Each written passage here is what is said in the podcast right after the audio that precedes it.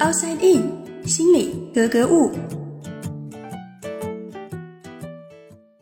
欢迎来到 Outside In，我是冰峰。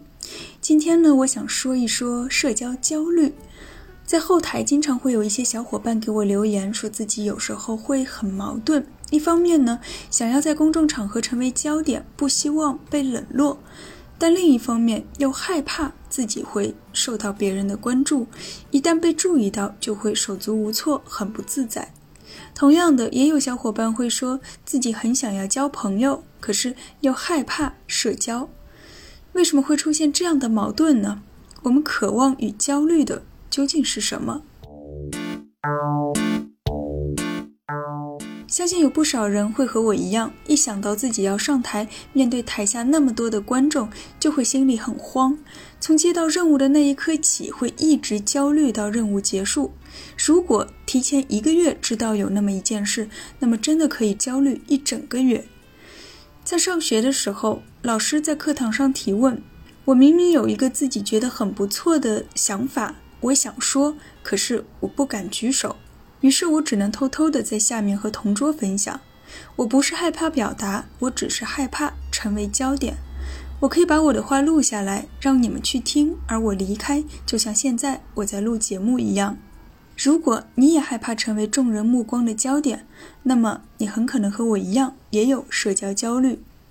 数据显示，仅在美国就有超过三千五百万人患有社交焦虑症，而这种心理障碍也是仅次于特定恐惧症的最普遍的焦虑症。我不知道说到这里有多少人已经开始对号入座了。我想表达的是，首先，社交焦虑是一个挺普遍的现象，很多人都有。其次呢，大家也不要一听到心理障碍就觉得很可怕。事实上，我们每个人或多或少都会有那么一两个心理障碍。比如说，你恐高吗？你晕血吗？你害怕蜘蛛吗？如果是，那么你就有我们前面说到的特定对象恐惧症，而它和社交恐惧都属于焦虑症的一种。所以，社交焦虑并不是什么怪毛病。这个世界上有很多人都和我们一样。那接下来我们就具体来看一看社交焦虑或者说社交恐惧到底是什么。首先，这里有两个词：焦虑和恐惧。他们在焦虑症里面是最常见的两种情绪状态。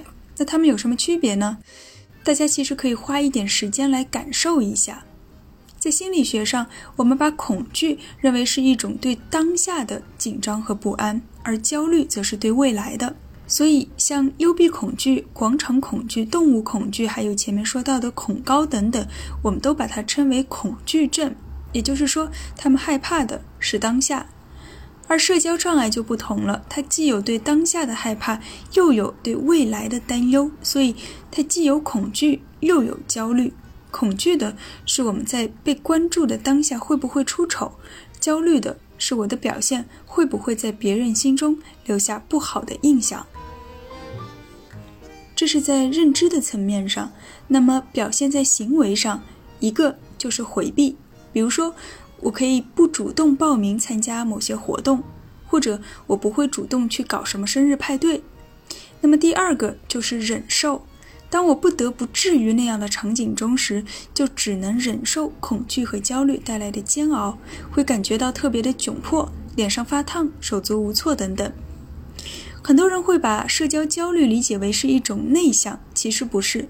内向的人他未必就有社交焦虑，他们可能不喜欢人多喧闹，甚至也会不愿意参加这样那样的活动。但是，当他们必须置身于那样的环境中，他们会积极地调用自己的社交技能，甚至是享受成为焦点的那种感觉，而不会感到害怕。只不过对他们来说，社交是一种能量的消耗，他们需要重新回到自己的世界里去充电。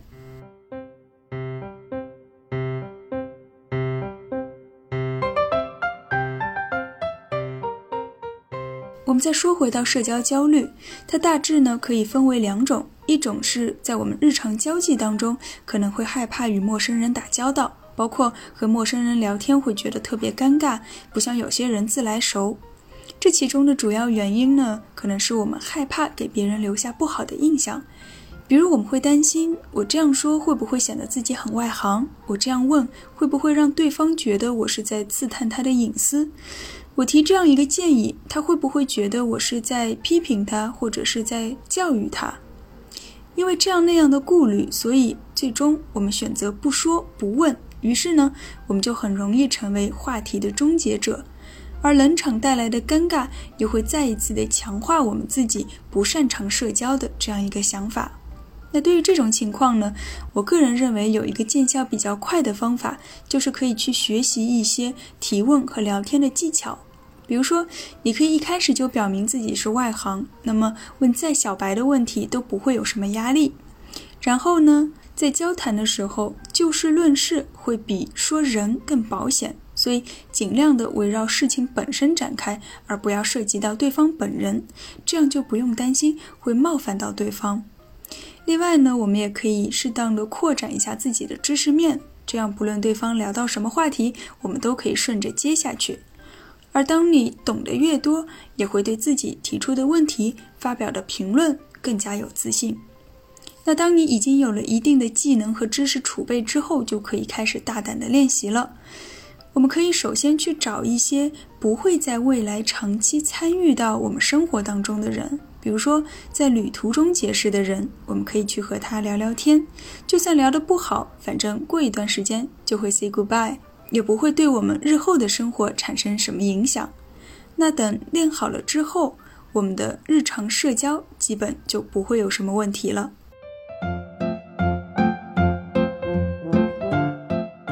前面说的呢是日常人际交往当中的社交焦虑，还有一种也是非常常见的，我们在分类上也是把它单独拎出来的，叫做表现焦虑。最典型的就是上台演讲。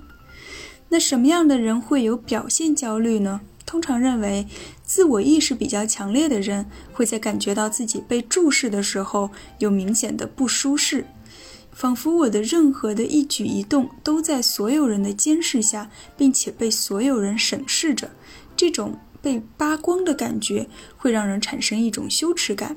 这也是为什么有些人即便是在上台领奖，尤其是单独上台领奖，或者是被点名表扬的时候，明明是一件好事情，但是也会觉得特别的窘迫。那对于这样的人呢，也有一个方法，就是告诉自己。其实没有人真的在看你。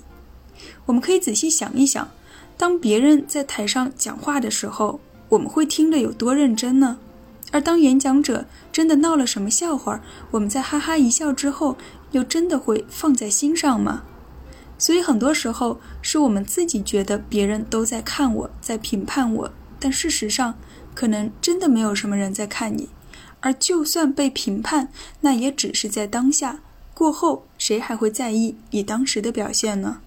当我们不再强烈的感觉到自己的时候，那么行为上的紧张表现也会在很大程度上消失。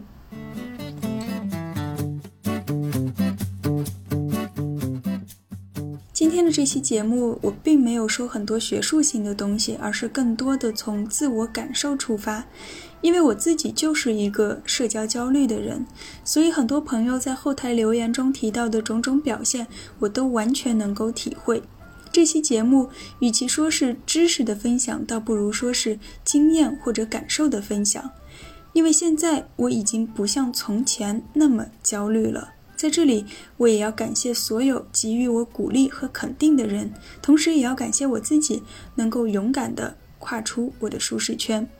而最后，我也是希望所有的老师，包括家长，在面对学生和孩子提问的时候，可以首先说一句：“这是一个很好的问题。”仅仅只是这样一句话，就可以消除我们心中很多的焦虑。